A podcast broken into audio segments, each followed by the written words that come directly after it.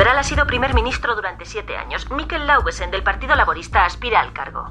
De momento no ha habido escasez de promesas electorales por parte de ninguno de los dos, pero de parte del electorado femenino debo decir que en este caso el tamaño tampoco importa. Bienvenidos al último debate de 2010. Estamos de vuelta. Ahora el candidato de cada partido dispondrá de dos minutos para una última intervención. Anne-Sophie Lindencourt tiene la palabra. Me avergüenza ser danesa cuando veo el egoísmo que Hasselbo y compañía nos han mostrado en los últimos siete años. Y Catherine, tu presentación para Mer Diwan en la ¿Estamos seguros de que es Diwan con W? Lo han comprobado, es así.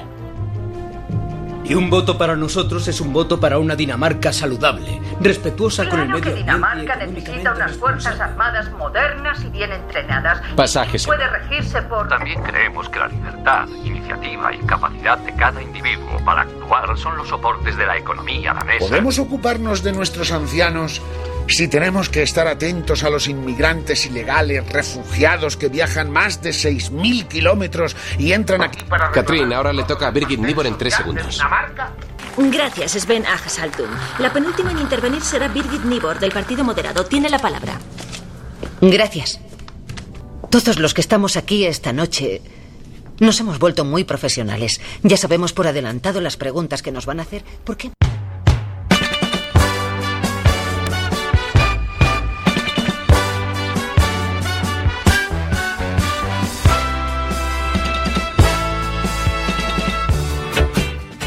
Martes 9 de febrero de 2016 estáis escuchando Quack FM en la 103.4. Llega una nueva noche de series, llega Spoiler. Mi nombre es Diego de la Vega, pero este programa no se hace solo. A mi izquierda, fiel amigo y compañero, si oyen el sonido de spoiler, probablemente sea por su culpa. Señor Iverson, muy buenas noches. Buenas noches, Diego. Buenas noches a toda esta gente que está disfrazada hoy escuchando la radio. ¡Martes de carnaval! Tenemos a nuestro community manager, el hombre en las redes sociales. Él es Chema Casanova. Muy buenas noches. Muy buenas noches, Diego. No me gusta nada tu disfraz de Albert Rivera de hoy, ¿eh? Hoy la noche va de política, sí señor, como la pista que nos decía Chema, el amante de las series de doble nacionalidad. La voz en femenino de este programa, Isa Lema, muy buenas noches. Muy buenas noches. La verdad es que estamos muy carnavalescos para hablar de una serie muy, muy seria. Es verdad, es verdad. Borgen. Y los comentarios más ácidos de las ondas hercianas de mano de Samu Kao. Muy buenas noches. Muy buenas noches. Yo no tenía ni idea de que hoy era carnaval y pensé que veníais así por costumbre. Al otro lado del cristal, crucen los dedos para que todo salga bien. Nuestro magistral técnico de sonido, Alex Cortiñas. Muy buenas noches. Buenas noches, Diego. ¿Qué tal ves esta serie de hoy? Eh, magistral. Bien, así me gusta. Empezamos fuerte, hay muchas expectativas en la serie que tratamos esta semana. Borgen hoy en spoiler, una hora de radio por delante. Empezamos. Cristian.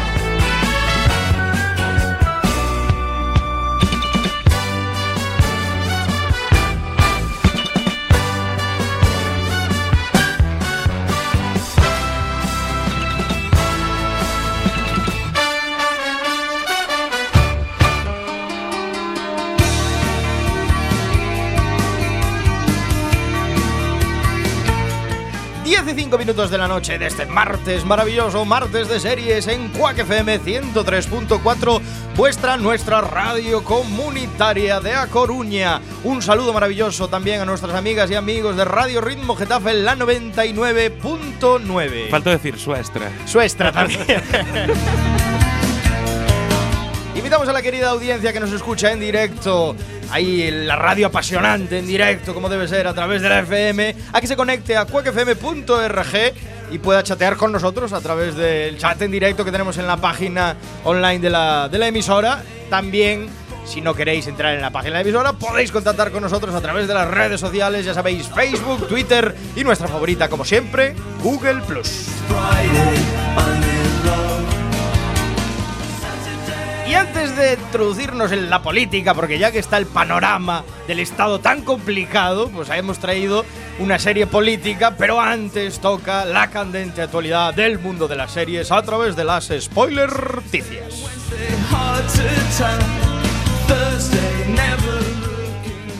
Y No, no me lo puedo creer. Pues sí. No lo quiero oír. Pues sí. No, no, No, no paso. lo digas, no lo Siguiente, digas. Alex, vete tú. No, no queremos oír a, Lis- a Isa. ¿Qué pasa? Bueno, vamos a ver. Hoy nos hemos. Nunca hacemos eco de estas noticias en spoiler, pero hoy tenemos que hacernos eco porque este es un comunicado oficial que nos ha mandado David Duchovny a todos los periodistas y comunicadores sociales que estamos trabajando en el mundo de la tele. Y es que en un comunicado oficial, en unas declaraciones oficiales, David ha dicho y vuelve a aclarar y ha dicho por repetidas ocasiones y después de como 14 años tras el final de Expediente X, desmiente los supuestos rumores sobre su posible relación con su compañera de reparto.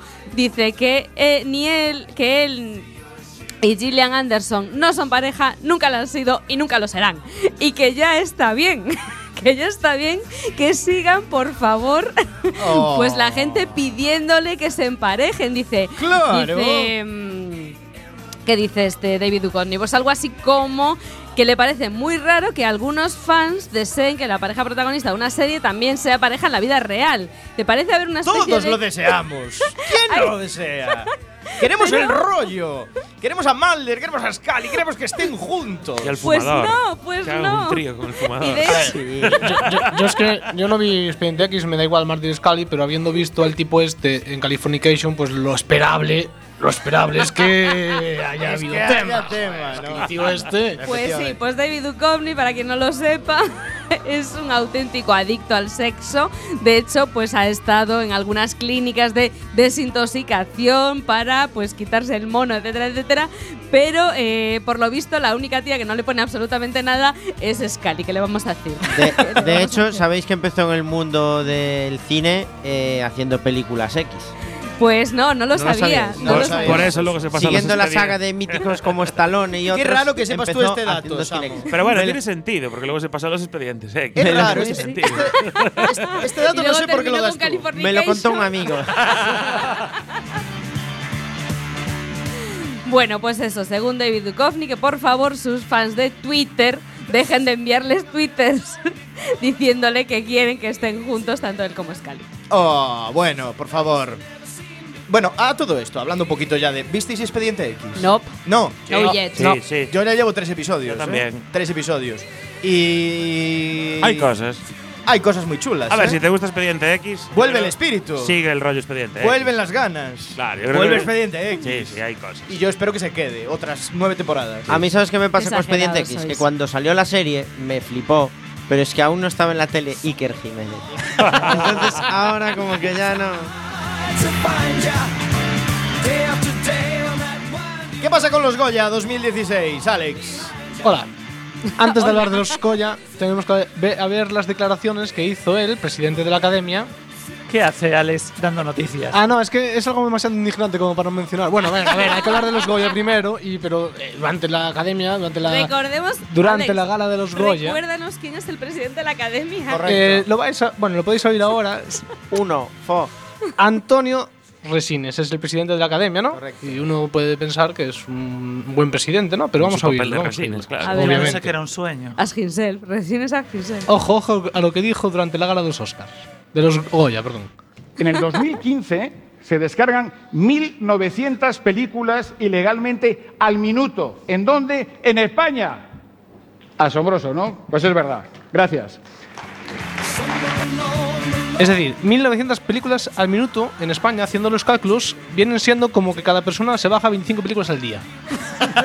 Más o menos. Me parece mucho, ¿no? Eso es un poco exagerado, ¿no? Yo creo que este dato se lo dio a algún cuñado y él no se acordaba bien de la cifra y dijo, bueno, voy a tirar por lo, por lo alto. Pero bueno, eh, más declaraciones de Antonio Resines, porque yo, después de oír esto, investigué un poco más. En el programa de Risto Mejide dijo esto.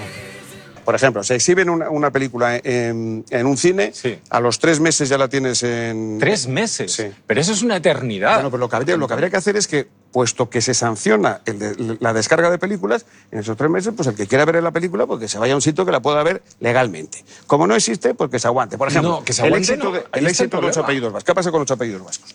¿Por qué hacen 56 millones en pantalla, eh? En cines. Después ha hecho mucho más en otra historia. ¿Por qué? Coño, porque no lo han pirateado. Anda. Entonces habrá que inventarse un sistema para que tu libro y, te- y ocho apellidos vascos no los pirateen. Sí que lo han pirateado. es decir, ojo, ¿eh? Lo que habría que hacer es que, puesto que se sanciona la descarga de películas, pues en esos tres meses que se vaya a un sitio donde la pueda ver legalmente. Como no existe, pues que se aguante. Que se aguante. Está muy bien, muy bien. El presidente de la Academia de Hay que Cine decir Español. que todos los presidentes que abogan por este discurso se enfangan siempre. Ah, y siempre no la llegan al siguiente discurso. Y no llegan al siguiente normal. Suele pasar. No, a ver, no, no pasa nada porque Antonio Resines tiene un corazoncito ahí donde lo veis, aunque parece que no. Y tiene siempre saludos y abrazos para los más necesitados, como. por Quiero ejemplo- mandar un abrazo muy fuerte desde aquí a todos los que con gran esfuerzo y dedicación siguen manteniendo abiertos videoclubs en España. Los hay, los hay. Como veis, el hombre, A ver el los hombre hilos. es todo bondad. A ver los hilos, ahí están, anclados en el siglo XIX. En Coruña queda uno, ¿eh? Sí, hay un videoclub. Sí. ¿Dónde? Cerca de la Ronda Nelle. Buah, pues teníamos que invitarlo. Rainforest se llama. Teníamos que invitarlo aquí Yo para- creo que el dueño es Forrest Gump. Bueno, el protagonista de la gala fue Anton- Daniel Rovira, que fue la persona que más habló, no sé si la visteis. Y de él solo traigo un pequeño cortecito, eh, un- un- una pequeña perlita que soltó dirigida a un ministro. A ver, a ver. Yo tengo una teoría que digo yo, yo realmente yo, yo intento ver todas las partes. Yo entiendo, entiendo perfectamente que no se baje el 21% del IVA cultural. Os explico por qué, os explico por qué, os explico por qué. Por ejemplo, a, si a mí, a mí, si, si no bajan el, el- el IVA de comprarse un yate, ¿no? A mí me da igual, porque yo no tengo yate. Pues lo mismo le pasa a Montoro con la cultura. Pues. Touché, touché. Eso. Ha sido Muy, duro. muy Pero- bueno, ¿eh? Pero no sabéis la intrahistoria que se ha creado a partir de este de este de esta bromita de guion. Hay metatrama. Sí, sí, hay metatrama porque Da para una la, miniserie. la Asociación Náutica de Dueños de Yates Se han quejado. ha elevado una queja formal al presidente de la Academia No te te lo juro que lo leí hoy por la Enséñame la mañana, noticia. eh, es noticia de hoy, diciendo que hay 115.000 personas que comen de este negocio y que les han faltado al respeto. El señor Resines ha salido a apagar el fuego y les ha pedido disculpas, diciendo que era una broma dentro de guion. Para el año que viene, además de los videoclubs, pues saluda al sector de, De la náutica la deportiva. porque si no- Así está el patio. Bueno, vamos a, hablar, vamos a hablar de los premios en sí, que es lo importante. Que nos vamos de tiempo. Exactamente. Mejor película fueron nominados La novia, Un día perfecto, Truman, A cambio de nada y Nadie quiere la noche. ¿Alguno habéis visto alguna de estas No vi películas? ninguna. Nope. Ya. Sí, Truman. Yo sí. Es, es lo que tiene, que nos bajamos 25 películas al día, pero ninguna es española, ¿no? Entonces es Las bajas para no verlas. Pero, pero ese es el problema del cine español, señora. Bueno, a ver, la película que ganó fue Truman, eh, que está protagonizada por Ricardo Darín, que ganó el mejor actor principal, eh, y por Javier Cámara, que ganó mejor actor De todas actor Es formas- súper catalana esa Yo- peli, ¿eh? Yo la vi, pero es que no vi por ningún lado a Philip Seymour Hoffman, tío. Te faltó, ¿no? También ganó, aparte de mejor película, y estos dos que acabo de decir, mejor director y mejor guion original. Fue la gran ganadora de los Goya. Eh, de mejor actriz principal ganó Natalia de Molina por Techo y Comida. La novia ganó mejor actriz de reparto. Eh, bueno, y después, a cambio de nada, ah, eh, Davina Oye, Guzmán, que, lo conoceréis. De la novia, la protagonista, que al fin estaba nominada pero no se llevó el premio, es Margarita, de, de Águila Roja. Ya. Hay varias actrices de la tele que también están ahí. Y el desconocido fue la única que vi. Precisamente, un- Ah, ahora hablo del desconocido, ahora ah, para terminar hablaré del desconocido. Pero antes, precisamente de actores de la tele, habla la, la siguiente película. Daniel Guzmán, que es más conocido por su papel en Aquí no hay quien viva y toda esa parra tontería que hay en televisión, pues ganó el mejor director Nobel por su película A Cambio de Nada, que es un peliculón. Y ganó también de esa película el mejor actor revelación por, bueno, al actor Miguel Herrán. Se emocionó. eh, Alex, estás Normal. muy punky y, hoy, ¿eh? y la abuela. ¿Cómo? Estás muy punky hoy, ¿eh? La abuela. La abuela de Nadia Guzmán estaba 93 nominada años. a Mejor Actriz Revelación, Mejor actriz novel. Sí, Mola. No lo ganó, pero estaba nominada. Bueno, eh, dato curioso. Eh, un, día, un día perfecto de Fernando León, León de Aranoa, que contaba con Tim Robbins, pues solo se llevó el mejor guion adaptado. No se llevó nada más. El desconocido ya Y el desconocido, Ah, joder, ahora, que- película gallega. No, de Coruña, llevó- eh. Película coruñesa. Coruñesa. Se llevó mejor montaje y mejor sonido. Que bueno, podía haber sido mejor. Ah, pues el montaje tampoco es que sea espectacular, eh, de esa peli. Bueno, vayas a. Es el Estaba- montaje más americano estaban- de todas. sí. Yo quería pe- apuntar un pequeño detalle y es que el chico este que ganó el premio de actor revelación de la peli de Danny Guzmán, eh, lo curioso es cómo lo, lo descubrió Danny Guzmán, porque estaba tomándose unas cañas con los amigos en un bar y vio a un grupo de chavales de botellón y en ¿Qué el me medio de los del cuentas? botellón vio que uno tenía una mirada especial. Sí, y lo contrató, pa- te lo juro, y lo contrató para la peli. El chaval en los agradecimientos le dijo: Yo no era nadie y tú me has dado una profesión. Pero estás dando auténticas noticias hoy. Samu, hoy eres el hombre noticia. Vengo preparado. Vienes preparado. Así me gusta. Dani Guzmán, experto en sacar a ninis de la calle. No perdáis la esperanza, chicos. Cuando estéis de botellón, pensar que puede venir algún director a sacaros de la miseria. Cuando dice vuestras madres, el alcohol no te va a llevar a nada O y sí. un huevo no te va a llevar a nada. sí. Te lleva a ser a actor. los Goya. Si el fundido a negro de los soprano te dejó blanco, Si el final de Perdidos te dejó patidifuso, Si eres de los que cree que Jack Bauer debería presentarse a presidente de los Estados Unidos, este es tu programa. spoiler en Quack FM. hablamos de series en serie.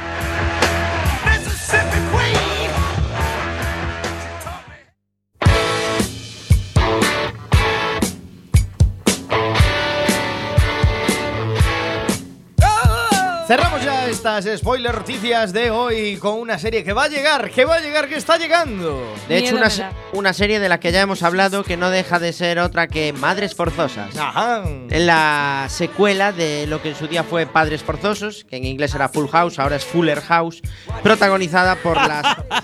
Sí, sí, es así, es Fuller House, son así de ingeniosos.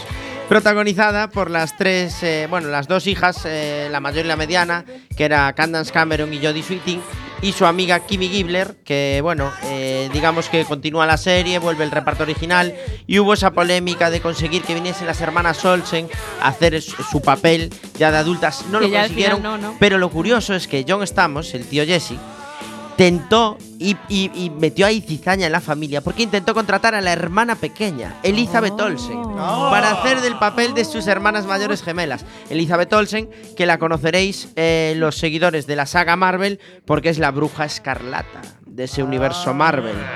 Que, bueno, los que la hayáis visto veis el parecido asombroso que tiene con sus hermanas. Bueno, eh, son 13 episodios para esta primera temporada. Eh, estrenaron el- la premiere en el programa de Ellen DeGeneres, con lo cual eso es un bombazo de audiencia. Efectivamente. Y probablemente tenga el éxito asegurado. Estos 13 episodios irán adelante en Netflix y probablemente yo creo que haya alguna temporadita más de Fuller House. Esperemos a ver qué nos depara esta maravillosa serie. Por lo menos la original. Veremos la moderna. Si cumplen las expectativas. Y ahora vamos a escuchar un tema musical. Soft Spots. Halfdan E. Dios mío, qué títulos, por favor.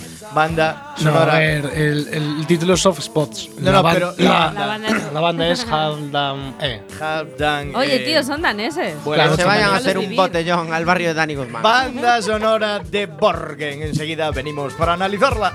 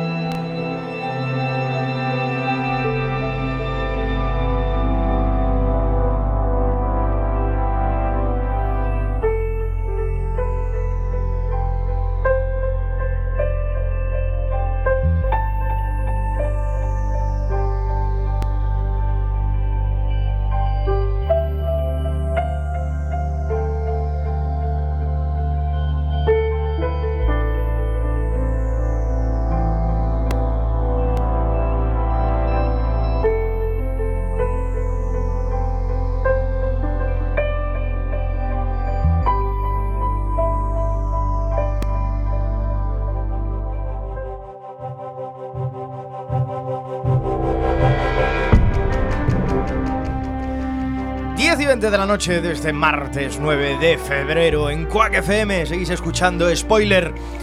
Hoy toca analizar un drama político danés. Sí, escuchasteis bien, danés. Os parecerá raro, pero es increíble porque entenderéis que Dinamarca es como vuestro propio país. Escuchad, hoy toca Borgen.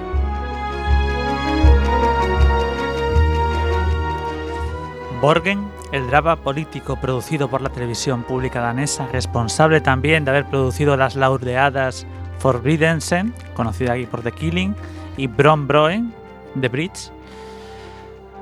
Borgen fue creada por Adam Price, se estrenó en Dinamarca en 2010 y cuenta con tres estupendas temporadas y un total de 30 episodios, incluido un final de serie que ha dado mucho que hablar especialmente cuando se relaciona con los resultados de las últimas es- elecciones al Parlamento español. No os alarméis, no os haremos ningún spoiler. En España la podéis ver en los canales Movistar Plus y a través de la plataforma Zombie. La serie gira en torno al mundo de la alta política danesa, los entresijos del poder y los medios de comunicación. Borgen es el término coloquial con el que se conoce al Palacio de Christianborg, sede de los tres poderes del Estado y oficina del primer ministro danés. Borgen ha revolucionado el panorama televisivo internacional. Se ha emitido en más de 60 países y se ha convertido en una de las series más emblemáticas de la década. La crítica destaca su perfección y la sitúa al mismo nivel que El lado este de la Casa Blanca o The Good Wife.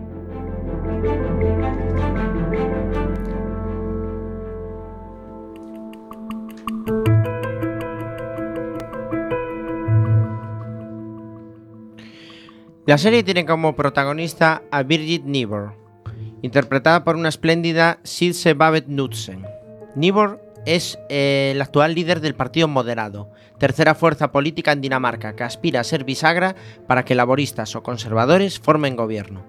El personaje de Birgit resulta especialmente interesante. Es una mujer inteligente, exitosa, que trata de compaginar su vida con su partido y la familia, pues está casada y tiene dos hijos pequeños. Birgit cuenta con el apoyo y asesoramiento de Ben Seiro, histórico líder del Partido Moderado y amigo personal.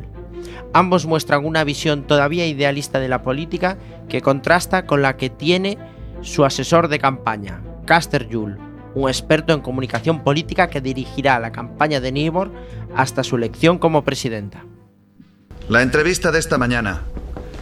Podrías haberte escabullido. ¿Evitarla? ¿No es lo que siempre hace este partido? Es lo que hacen los políticos profesionales. Nos vemos. Tu propia gente te despellejará.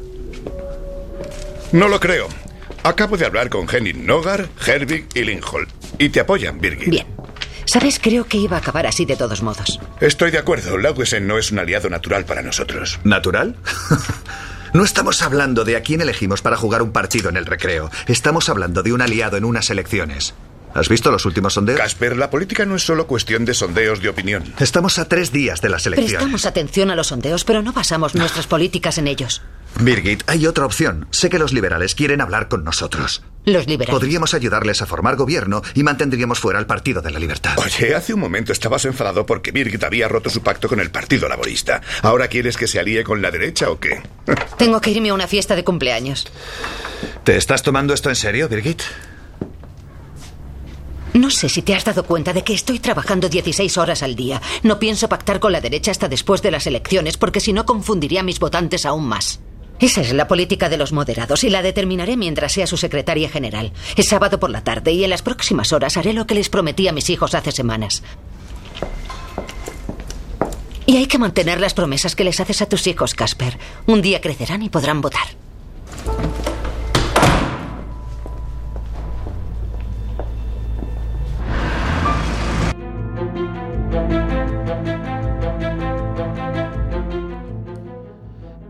Casper Juhl es el eficaz asesor de comunicación de Nibor, ambicioso y con un misterioso pasado del que no sabemos aún nada.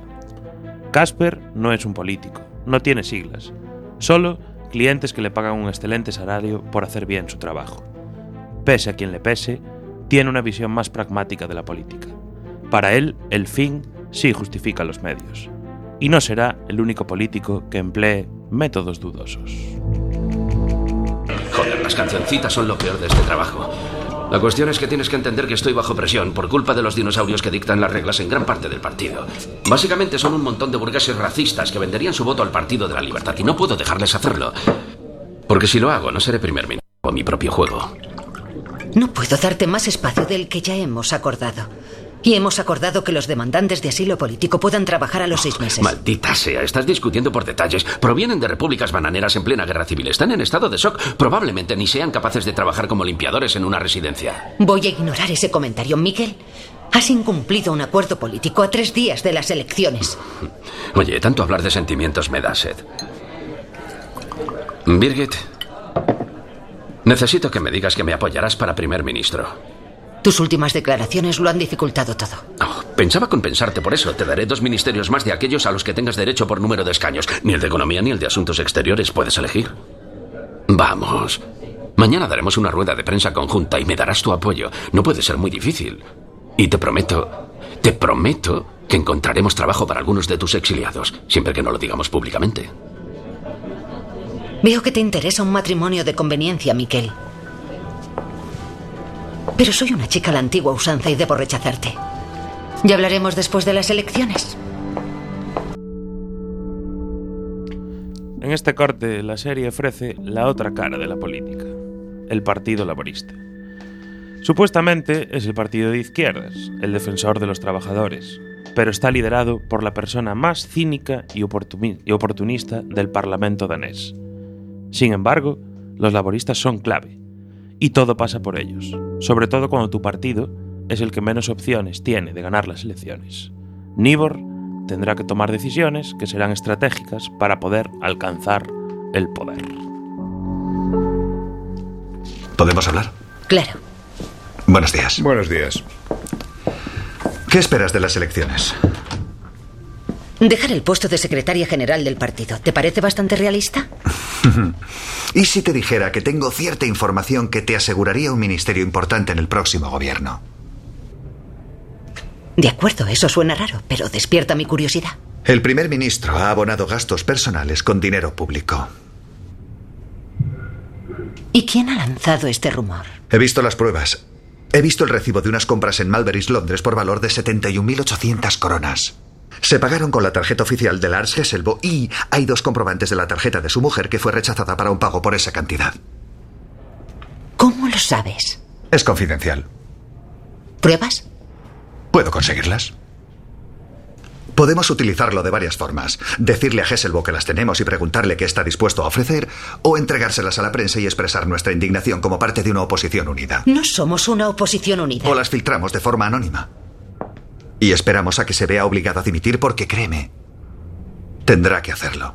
Tal vez solo sea un malentendido. Es un hecho que Hesselbo compró un bolso y un abrigo extraordinariamente caros con fondos públicos. y también es un hecho que la mujer de Hesselbo es infeliz. Ha cogido dinero de la caja. ¿Y tú propones que le chantajeemos? El primer ministro acaba de perder a su mejor asesor. Dime, ¿no crees que eres un poco rastrero? No lo entiendes, Birgit. Vamos a perder escaños.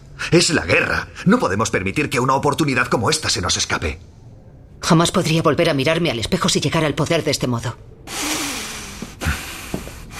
Si no lo haces, dudo que llegues.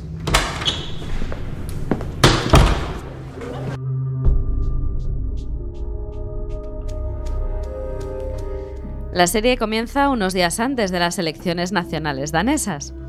Sabemos que hay dos candidatos favoritos a la presidencia de Dinamarca, Laugersen y Hesselbo. Y como mucho, los moderados podrían ser tercera fuerza. A Nibor le queda un último cartucho, el debate final que tendrá lugar en la televisión pública, el de más audiencia, el que cuenta con los mejores periodistas. El debate será entre siete participantes, incluido el presidente Hesselbo. Están de pie frente a la cámara, tras un atril, muy cerca los unos de los otros. Responden a las preguntas de los periodistas y también argumentan entre ellos. Todo es muy sobrio pero también muy emocionante. A vísperas de las elecciones, la actuación de unos y otros puede influir drásticamente en los votantes y todos gozarán de sus dos minutos de gloria. Y es aquí cuando conocemos a nuestra protagonista como lo que es, Un animal político con la inteligencia suficiente para meterse al público en el bolsillo. Cuando nadie se lo espera, nace una estrella, Birgit Nibor. Con su buen discurso emocional, persuasivo y humano, puede cambiar el destino de su país. Nuestra protagonista logra lo imposible, superar las predicciones y tener la mayoría suficiente para gobernar Dinamarca, en coalición con otras fuerzas minoritarias. Todos los que estamos aquí esta noche nos hemos vuelto muy profesionales. Ya sabemos por adelantado las preguntas que nos van a hacer porque hemos Esto no es en lo que hemos quedado. Catherine, esto no es un discurso preparado, es improvisado. que nos dicen hasta lo que piensan los pelirrojos o los que tienen perros sobre nuestras políticas. Y lo hacemos para dar en la diana. Ahora, mi director de campaña está ahí maldiciéndome porque no me he ceñido al discurso. También está enfadado porque no llevo el vestido que él quería. Pero, por desgracia, no me queda bien porque he engordado demasiado. 22, frontal, un plano frontal. Queremos ver el vestido. Sí, plano abierto, manténlo. Les digo esto porque creo que a Y veces dos. es importante ser quienes somos.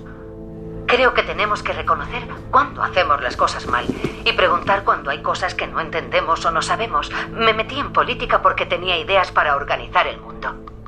Y aún las tengo. Creo que estamos perdiendo el pegamento que mantiene unida a Dinamarca. Creo, al contrario que el Partido de la Libertad, que ya estamos viviendo en una sociedad multiétnica y por tanto es una pérdida total de tiempo discutir las formas de evitarlo. Creo que es un mito. El hecho de que todos seamos iguales y disfrutemos de las mismas oportunidades. Los últimos siete años, la gente más pobre y más rica de Dinamarca se ha ido separando aún más. Y el primer ministro dirá que las cosas funcionan, porque cada individuo es dueño de su propio destino. Pero creer que las fuerzas del libre mercado son el remedio para las desigualdades es como creer que los coches solucionarán el efecto invernadero. No es una solución. Si queremos crear juntos una nueva Dinamarca, tendremos que inventar una nueva forma de hablar y de comportarnos en política. Tal vez palabras como socialismo, liberalismo y solidaridad sean palabras que describan el mundo pasado y no el futuro. El mundo moderno está lleno de variedad y nuestra democracia también debe estarlo. Si votan mañana por los moderados, votarán por una nueva Dinamarca. Gracias. Es Birgit Nibor. Esa Birgit Nibor está dando caña esta noche.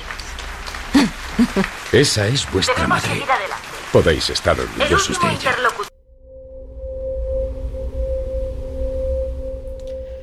Si solo se conoce la política española, parece sorprendente la rapidez con la que se mueven las cosas en Dinamarca.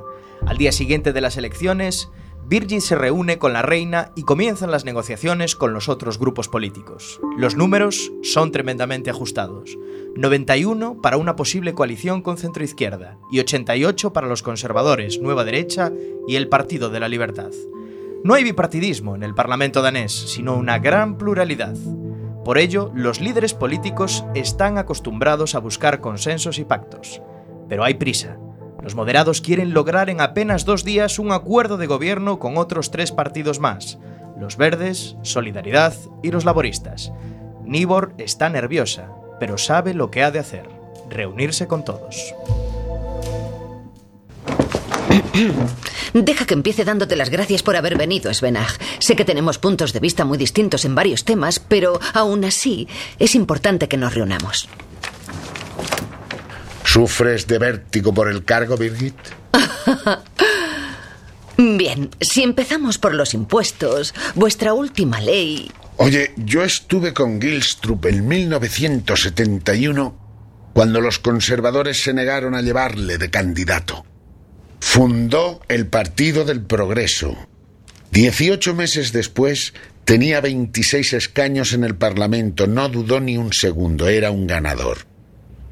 Tu partido ha conseguido el doble de escaños. ¿Por qué no suenas como una ganadora? Gilstrup fue a la cárcel. Oye, tú y yo no estamos de acuerdo en la ley de extranjería, la economía, los impuestos, la cultura ni el medio ambiente. Todo lo que defiendes son cosas que yo quiero estirpar. Soy el demonio encarnado para tu mundo de clase media. No puedes permitirte perder el tiempo tomándote un café conmigo. Pero te daré un consejo, Birgit. Siéntate en la cabecera de la mesa cuando presidas las negociaciones. Si no te importa, me llevaré el pastel, ¿vale? Buen día.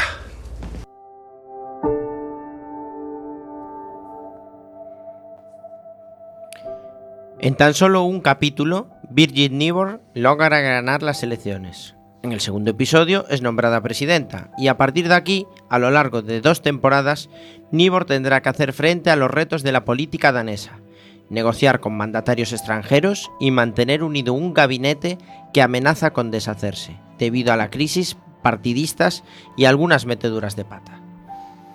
Borgen logra que el espectador se siente identificado con los personajes de la serie, que se plantee al otro lado de la pantalla cómo solucionaría las crisis políticas y humanas que se le presentan a los protagonistas. Sufre con ellos porque, a pesar de sus errores y debilidades, son personas de carne y hueso. No todo es blanco o negro, sino que la política está llena de grises que nos hacen reflexionar sobre muchos de los temas que aborda la agenda política de la presidenta. Borgen pretende generar debates sobre los asuntos como la integración racial, la política internacional, la energía, la educación pública, la universalidad de la sanidad, la prostitución o la producción de carne de cerdo, por ejemplo. Gracias a Borgen nos enteramos que Dinamarca es el principal productor de carne de cerdo de la Unión Europea, sin ir más lejos. ¿Qué hace que una nación se mantenga unida? Cuando era una joven estudiante estuve en la plaza del Ayuntamiento de Copenhague el 26 de junio de 1992. Dinamarca acababa de ganar la Eurocopa de fútbol.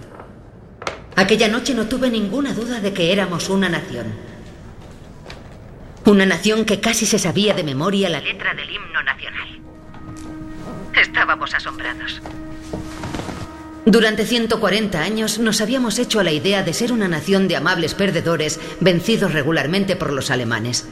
Entonces de repente habíamos conseguido vencerlos a ellos. Nos acostumbramos desde la misma cuna a tenerlo todo. Ahora nos hemos de acostumbrar al hecho de haber dejado de ser ricos. Estamos desesperados y nos preocupamos por cosas que jamás nos habrían inquietado antes. Cada uno de los miembros de esta Cámara representa a 30.000 daneses. Ellos han depositado en nosotros sus esperanzas en un futuro mejor. Ahora más que nunca debemos demostrar un grado de responsabilidad que trascienda las diferencias partidistas, las agendas políticas y las campañas de desprestigio.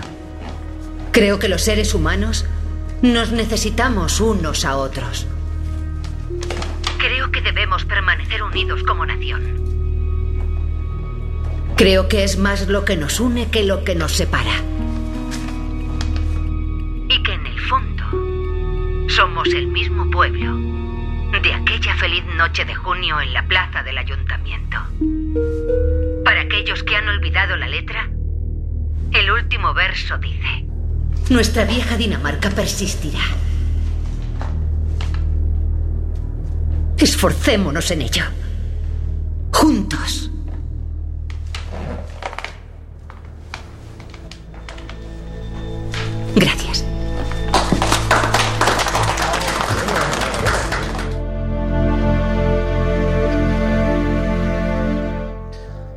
De los atractivos de la serie es la relación esfera pública, vida privada, que la protagonista intenta mantener, haciendo auténtico encaje de bolillos. A diferencia de House of Cards, los políticos de Borgen son muy humanos, si la conciliación es algo complicado con una profesión normal, veremos que ser la presidenta de Dinamarca no siempre es agradable. El carácter se endurece, la paciencia se agota y la presión de la prensa pasan a importar más que los dramas cotidianos. Son muchas las crisis que atender y Birgit tendrá que tomar a veces decisiones muy duras que afectarán directamente a su entorno más próximo. La cotidianidad y las decisiones políticas se entremezclan en la vida de unos y otros. En este corte vemos que Birgit es también esposa y madre, y ello no siempre es compatible. La política pasará a ser un tema de debate en la mesa de la cocina. ¿Sabes, cielo? ¿Mm? Creo que compras demasiados postres. Entiendo. Y esas pastas para desayunar son para los niños, pero acabo comiéndolas. Sí. Pero siempre engordas un poquito cuando estás de campaña, ¿no? Oye, oye. Miénteme. La hermosa y voluptuosa Birgit Nibor con su elegante vestido negro. Imagínate que pusieran eso en Extra Bladet cuando fuimos a aquel estreno. ¿No estaría bien? Ah, el negro adelgaza. El negro es sofisticado, el negro es muy, muy sexy. Si pareces voluptuosa de negro, tienes un problema. Te diré una cosa, querida, así es como lo veo. Cuando estás de campaña se te pone un culo increíblemente fantástico, ¿vale? Y aquí estoy yo intentando hacerte justicia de una forma ligeramente primitiva, ¿vale? Vamos, sigue. No puedo. Has hecho que se me cortara el riego de sangre en las piernas. Cuando eras joven eras más divertido. Aún soy una fuente de risas. ¿No creo que empiezas a perder tu encanto?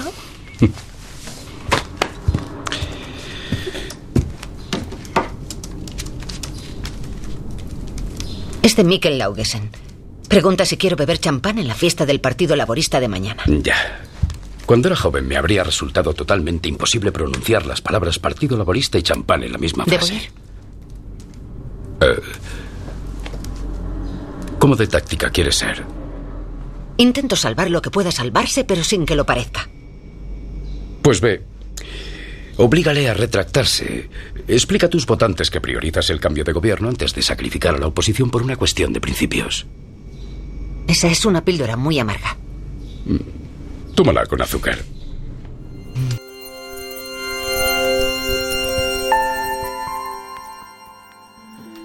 Del mismo modo que se adentran los entresijos de la política, Borgen profundiza en las relaciones de los medios de comunicación con el poder y su responsabilidad con la ciudadanía.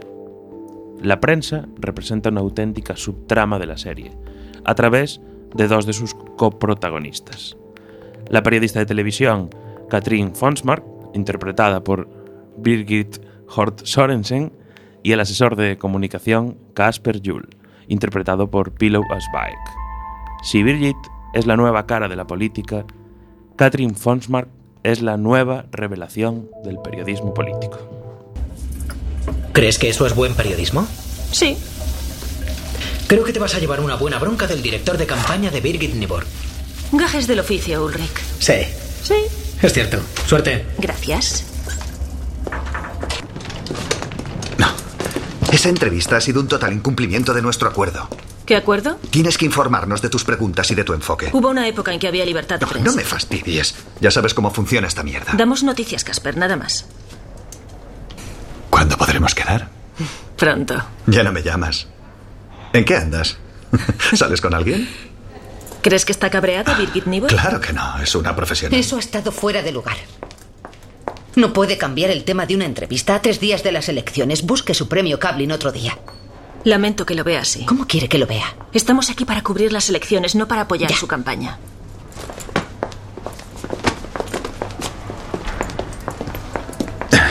Cambio de política en directo tres días antes de las elecciones. Tendremos que celebrar otra reunión de estrategia. Tengo 20 minutos para llegar a un evento electoral en el gimnasio Lundtofte. Esta tarde estaré en Volgen. ¿Está el coche Sí, esperando? hablaré con el responsable. Y es la última vez que serás entrevistada por Katrin Fonsmark. Bien.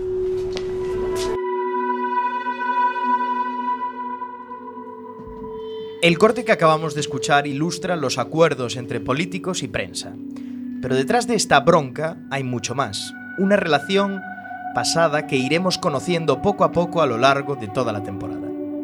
Catrín es una joven y atractiva periodista que acaba de lograr ser presentadora de los programas de actualidad política de la TV1. Tiene un instinto muy agudo, es incisiva, muy crítica con los políticos y las decisiones de la primera ministra.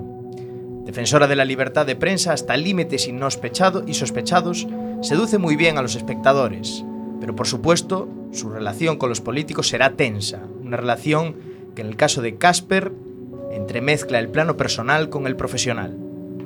La prensa ejerce realmente de cuarto poder en la serie, reclamando transparencia política, algo lógico si tenemos en cuenta que Dinamarca es el país con menos corrupción del mundo.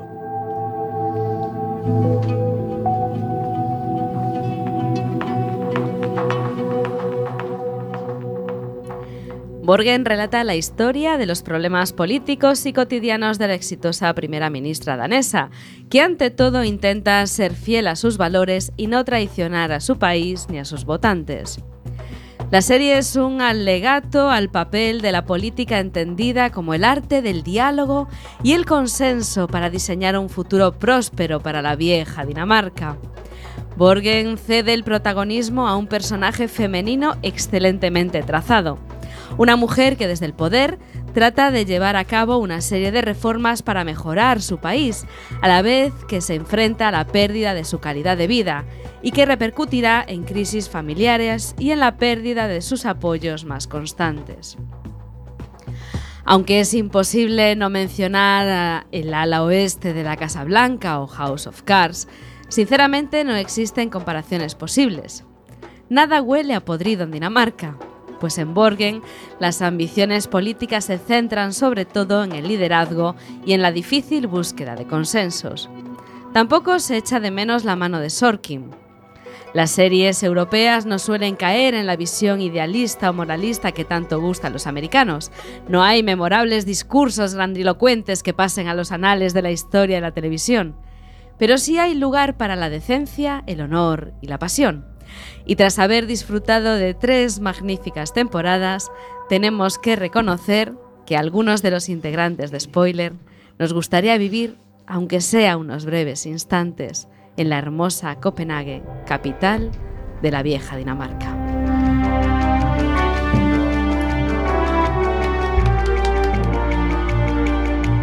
Qué bonito discurso. de Bravo, te ha quedado muy político. Quedó muy bonito el Muy discurso. político. La verdad es que Borgen es una Es que me auténtica maravilla.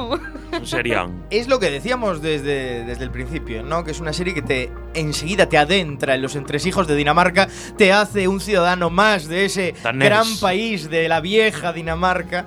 Y, lo que, y lo que queríamos hacer además es que ahora que se menciona tanto Borgen en cual está hasta Sí. en el país, es decir, en cualquier periódico de análisis político, bueno, pues para nuestros oyentes que por lo menos sepan de qué va la serie. Claro, además empatizas enseguida con los problemas, con, con la forma de llevar la política allí.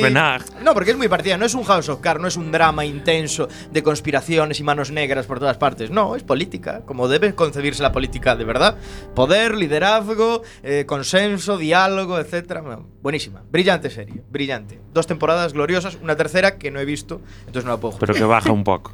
Según que dicen algunos baja y se te dirá todo lo contrario. que Pero bueno, ahora que dices que es muy buena serie, hay aquí un dato que es brutal y es que la serie que fue producida por la, La tele por la pública. tele pública danesa fue estrenada en 2010 y consiguió picos de audiencia en muchos de sus episodios del 40% de la población de Dinamarca. Eso es brutal, ¿eh? 40%, es O sea, brutal, datos mala, mala no debe ser. Eso es como, es como, como gran hermano aquí, impresionante. Bueno, hay que tener en cuenta que el canal público danés tiene la mitad de presupuesto de televisión española y ocho veces menos que la BBC. Y pedazo de series está marcando. ¿eh? Hostia, impresionante, impresionante, impresionante, impresionante.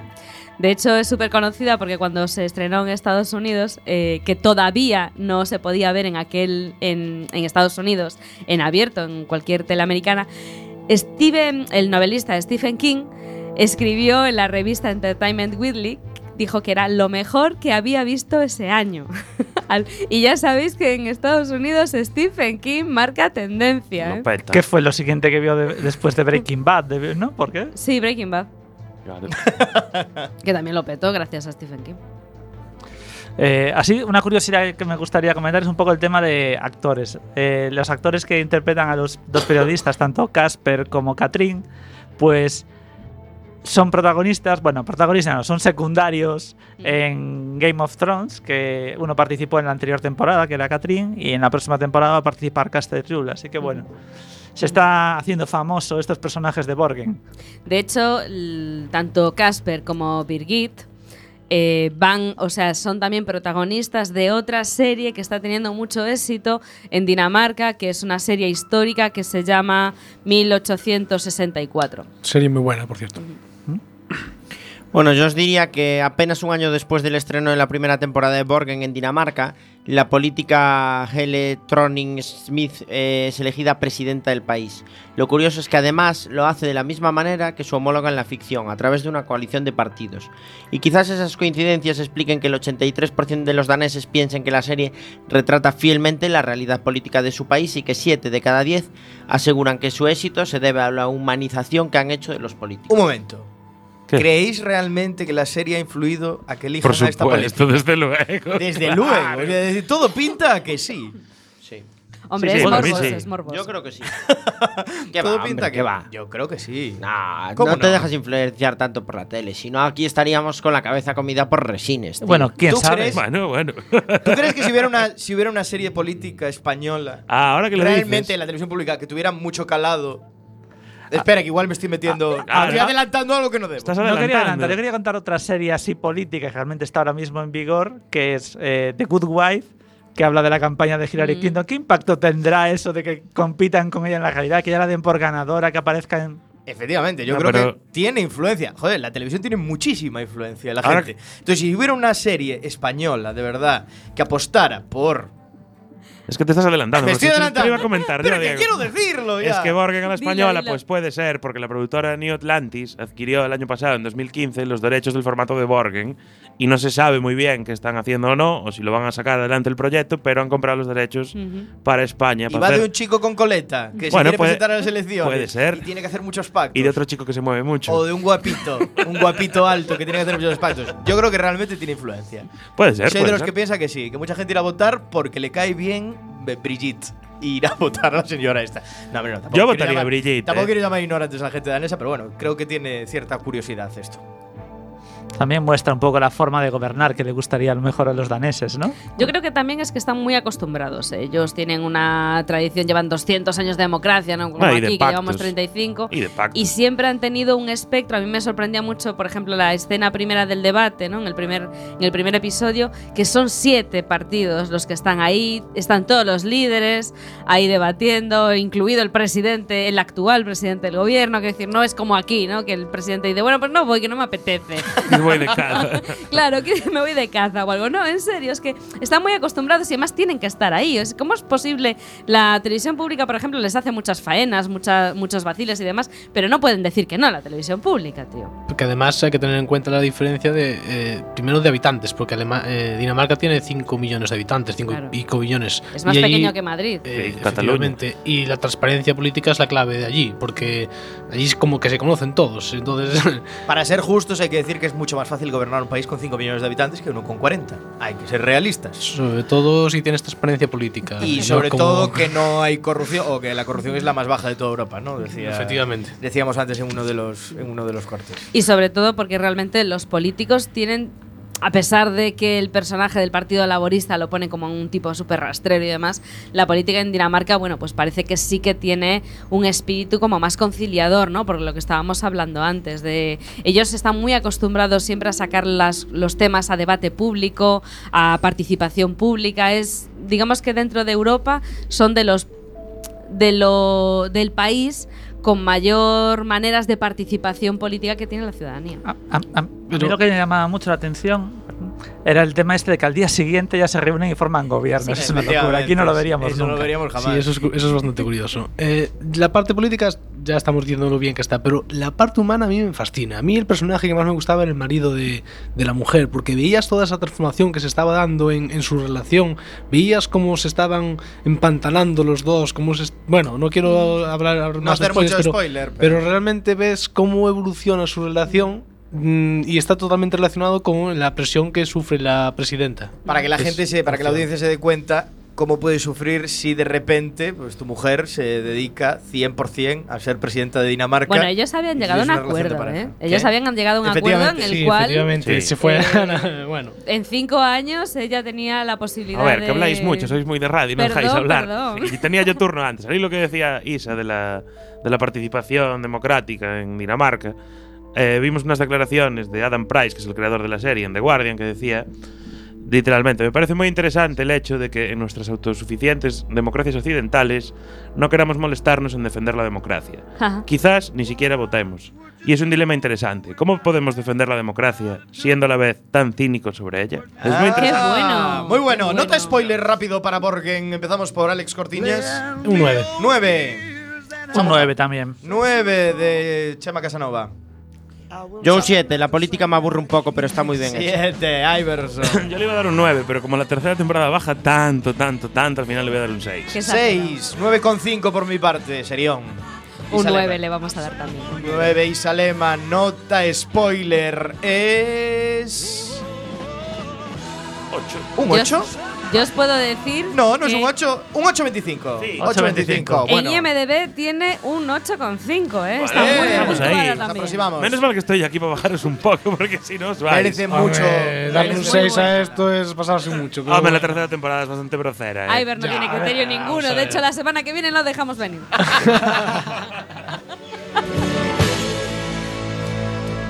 Hablando de la semana que viene, bueno, dentro de 15 días, ¿qué serie tenemos para dentro de 15 días? Alex Cortina. Tenemos una serie británica nueva que se llama Happy Valley, que solo tiene una temporada y está muy interesante. Ok. ¿Nos puedes adelantar un poco? Va de una policía, de un pequeño pueblo. De un y- valle feliz. y de un valle feliz, ¿no? Eh, no tan feliz, pero que si no sería aburrida la serie. Y simplemente nos cuentan tramas policíacos eh, envueltos en tramas familiares, todo así medio mezclado y está, está bastante curiosa. Happy Valley en 15 días. Aquí en spoiler. Mientras tanto, solo nos queda despedirnos, señor Iverson. Ah, yo veo mucho rollo Happy Flower para la semana que viene no vengo, ya te lo digo ahora. Un placer. Chema Casanova. Hasta la semana que viene todos. Samu Cao. Buenas noches, hasta la semana que viene. Digo yo que vendrá Antonio, ¿no? Que se va a casar y está un poco pastelón, ¿no? Hombre, ¡ay, Antonio! ¡Qué spoiler ese! Y Salema. Nada, dejaremos los gorros de pirata y volveremos pues cargados de ilusión dentro Ah, de dos martes. Alex Cordiña. Hasta dentro de dos semanas con este abrazo. Vuelve Antonio, pero Tony se va, ya lo hablaremos. Ah, ya hablaremos, ya hablaremos. Un beso, hasta la semana que viene.